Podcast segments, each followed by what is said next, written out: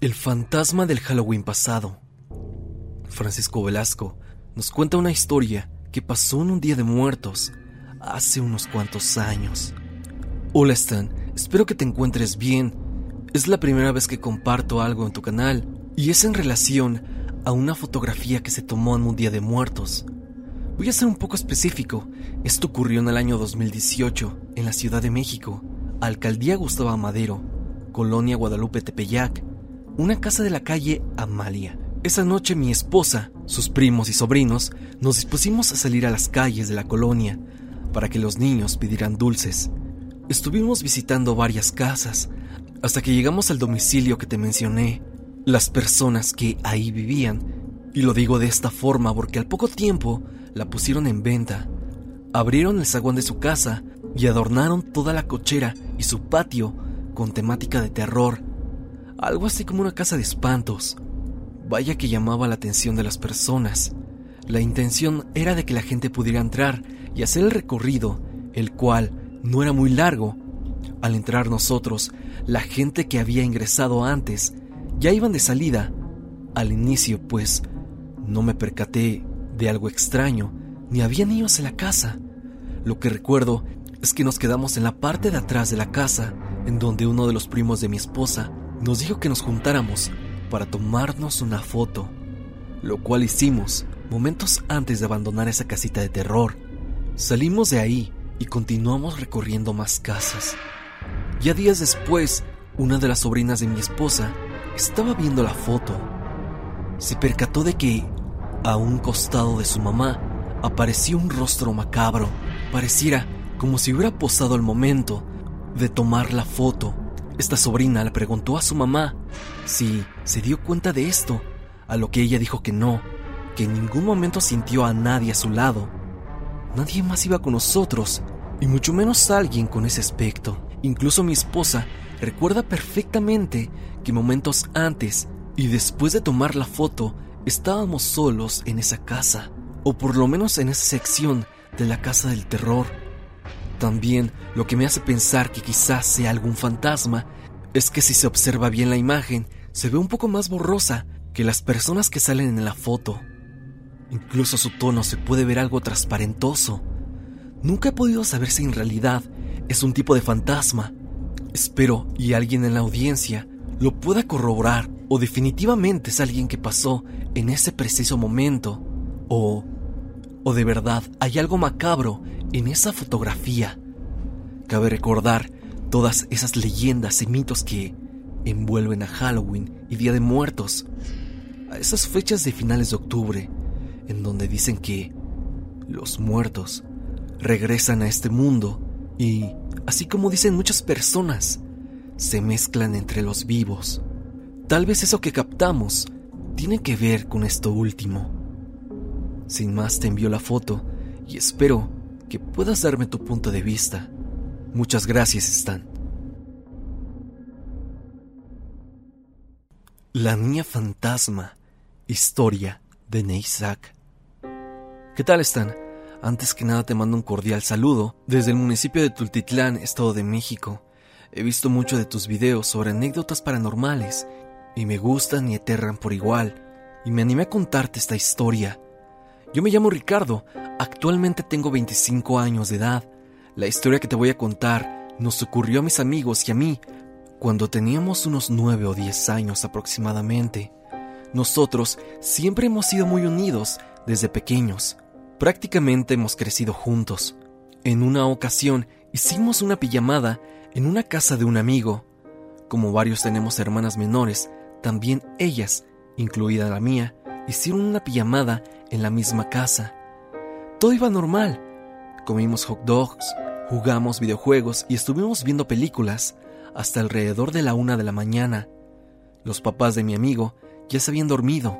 Como niños de esa edad, empezamos a curiosear en los canales para ver qué encontrábamos.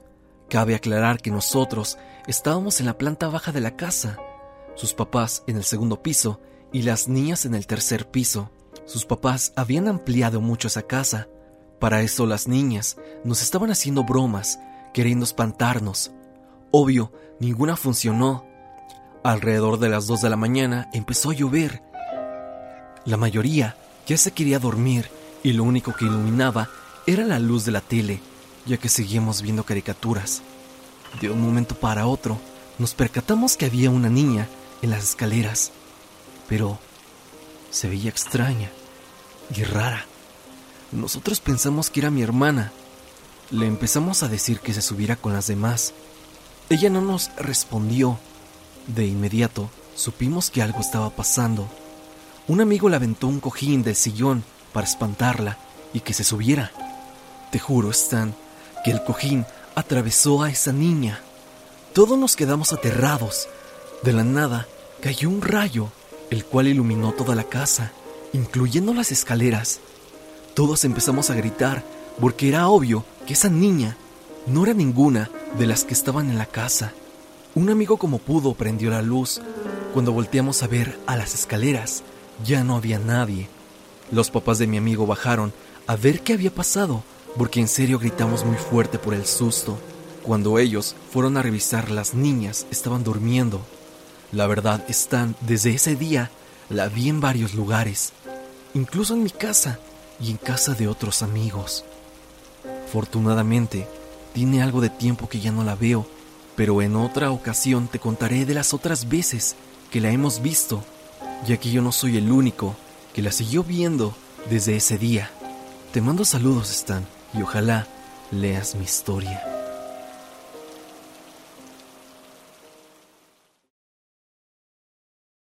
Incidentes en el Panteón. Vanessa Valdés nos cuenta una historia de su padre. Hola Stan, vengo a contar algunos de los relatos más escalofriantes que le ocurrieron a mi papá durante todos los años en el trabajo en uno de los panteones más grandes de Estados Unidos. Mi papá trabajó en Rose Hills desde antes que yo naciera, hasta hace apenas unos años que cambió de trabajo por cuestiones personales. Yo crecí yendo a ese cementerio y déjame decirte que a pesar de ser un panteón, es un lugar muy hermoso, lleno de lagos, cascadas, muchísimos árboles, diferente tipo de animales, templos y como está en Lomas, tiene una de las mejores vistas hacia la ciudad de Los Ángeles. Ahí mismo están enterrados muchos famosos. Dato curioso, ahí filmaron una de las escenas de la película Terminator 3. Hasta la fecha mis hermanos, algunos amigos y familiares, nos gusta ir al lugar, solo de visita, porque para nosotros es como ir a caminar en un parque. Una de las historias más espeluznantes es la de una figura de un duende pequeño que mi papá encontró tirado en el cementerio. Lo recogió y se lo llevó para ponerlo en un árbol que teníamos frente a nuestra casa. Yo todavía no nacía, y una tía, hermana de mi mamá, cuenta que cuando ella recién llegó a California, mi mamá la dejó quedarse con ella. Un tiempo en lo que encontraba trabajo y también lugar donde vivir. Dice que cuando mi papá puso el duende en el árbol, cada que ella salía o pasaba por él, sentía como el duende la seguía con la mirada. Una tarde, ella estaba en su cama, acostada, descansando, cuando se volteó y vio al duende sentado en su buró al lado de ella. Dice que sonreía, parpadeaba y movió su cabeza. Parecía que estaba con vida. Se movía tal cual como una persona, o al menos así lo describe mi tía. Ella gritó, impactada por lo que estaba viendo. Les contó a mis padres lo que pasó. Ellos inmediatamente tiraron el duende a la basura. Días después, aquella cosa volvió. Volvió a aparecer en el patio de la casa de mis padres y mi tía sorprendida también. No podían creer que estuviera otra vez ese duende en la casa. Mi papá lo rompió y quemó para asegurarse de que ya no volviera a aparecer. Esa fue una experiencia que le sirvió a mi papá para ya no llevarse cosas que se encontraban en el panteón, ya que según dicen, te traes entidades o demonios porque en el caso del duende no sabíamos de quién era. Seguido, decía que en tumbas encontraba brujería y adentro de dichos trabajos podía ver como cabello humano, colas de lagartija, cenizas y demás. Otra historia que le ocurrió a mi papá es la de la aparición de la mujer de la curva. o al menos así le dicen los que la han visto por ahí, y es que son bastantes. Mi papá estaba arreglando una llave de agua en ese lugar. Dice que era mediodía, cuando el de reojo vio a una mujer con un vestido floreado y un sombrero elegante. Estaba a unos cuantos pies de él, agachada, abriendo la otra llave de agua, poniendo flores en una tumba. Mi papá por respeto no volteó a verla, así que él siguió en lo suyo, pero pasaron tan solo unos segundos cuando por curiosidad levantó la mirada para poder verla bien. Pero ella ya no estaba. Mi papá notó entonces que estaba completamente solo. No había nadie cerca de él. Era imposible que la mujer se hubiera ido tan rápido de ese lugar sin que él pudiera haberla visto irse. Le dio tanto miedo que metió su herramienta con la que estaba trabajando y se fue en su camioneta. Cuando llegó al comedor donde los trabajadores estaban almorzando, le platicó a sus compañeros lo que había pasado y uno de ellos comenzó a reírse, contando que ellos también han visto a esa mujer, que unos la han visto tan seguido que ya no les da miedo. Pues esa fue la única vez que mi papá la vio.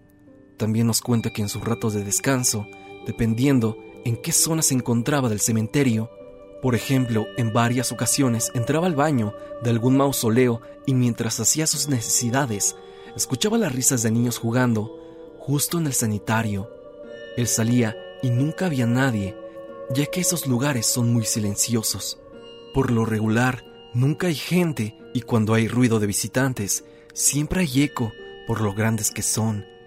En otra ocasión, también en uno de sus ratos de descanso, él estaba dentro de su camioneta, acostado, cuando escuchó como alguien caminaba cerca hacia él, y no tanto pasos, sino el sonido que hacen las piernas cuando vas caminando, como cuando rozan los pantalones de mezclilla.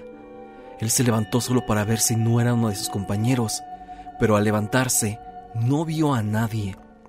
Unos cuantos minutos después le movieron la camioneta.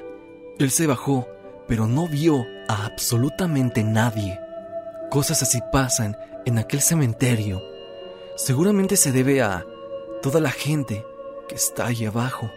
Aún así creo que no en todos los cementerios hay la misma actividad paranormal, pero vaya que en este suceden muchas cosas así. Bueno, están hasta aquí mis historias. Te mando un saludo y ojalá ocupes mi historia.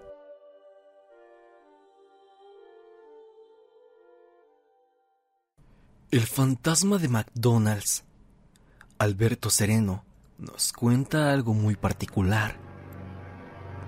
Hola, espero que te encuentres bien. Mi nombre es Alberto.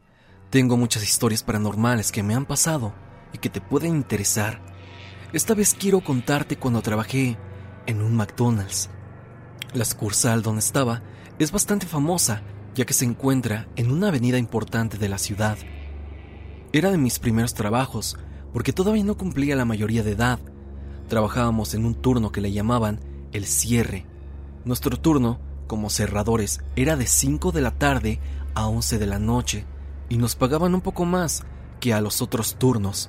Este turno, lo remarco, era de noche y era el más pesado, pues consistía en atender los últimos clientes hasta que la tienda cerrara. Una vez cerrada la tienda, había que limpiar la misma, lavar los utensilios de cocina, dejar todo limpio para los compañeros del turno de la mañana. Había instrucciones de irnos a las 11 de la noche en punto, pues era algo que normalmente no cumplíamos, ya que la carga de trabajo hacía que tardáramos más. Algo también malo es que ya no había transporte a casa y simplemente era más factible quedarnos en la tienda.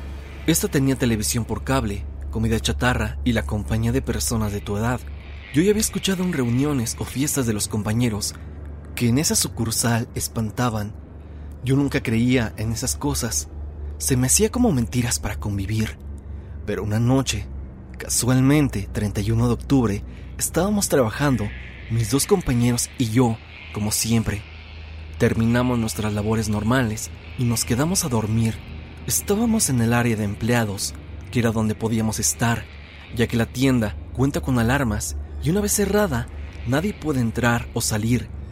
Estábamos ya descansando, viendo la televisión, comiendo algún helado, cuando dieron las 3 de la mañana. De pronto, se fue la luz. En ese momento, se empezaron a escuchar gritos y risas. Se escuchaba cómo tiraban las cosas de la cocina. Los lockers se movían. Fue un momento completamente aterrador. Éramos tres personas tremendamente asustados, sin saber qué hacer. No podíamos salir ya que sonaría la alarma. Tendríamos que esperar a que alguien llegara. Entre los tres que estábamos ahí, nos juntamos y empezamos a rezar de lo que nos acordamos.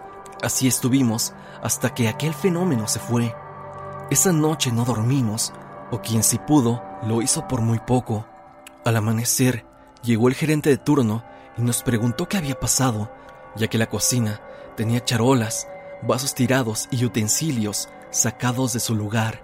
Nosotros le dijimos con cierto miedo a que se fuera a burlar, pero como él ya llevaba años trabajando, nos contó que ya había pasado también en algún momento mientras estaba en el turno de la noche. Han pasado muchos años de esa anécdota. Sigo pensando qué fue lo que pasó. ¿Quiénes eran estos seres que gritaban y tiraban cosas? No pudo haber sido una broma de nuestros compañeros, porque como te digo, la tienda tiene un sistema de alarma que no permita que nadie entre y salga de la tienda. Además, ¿quién se tomaría la molestia de ir a las 3 de la mañana solo para molestar?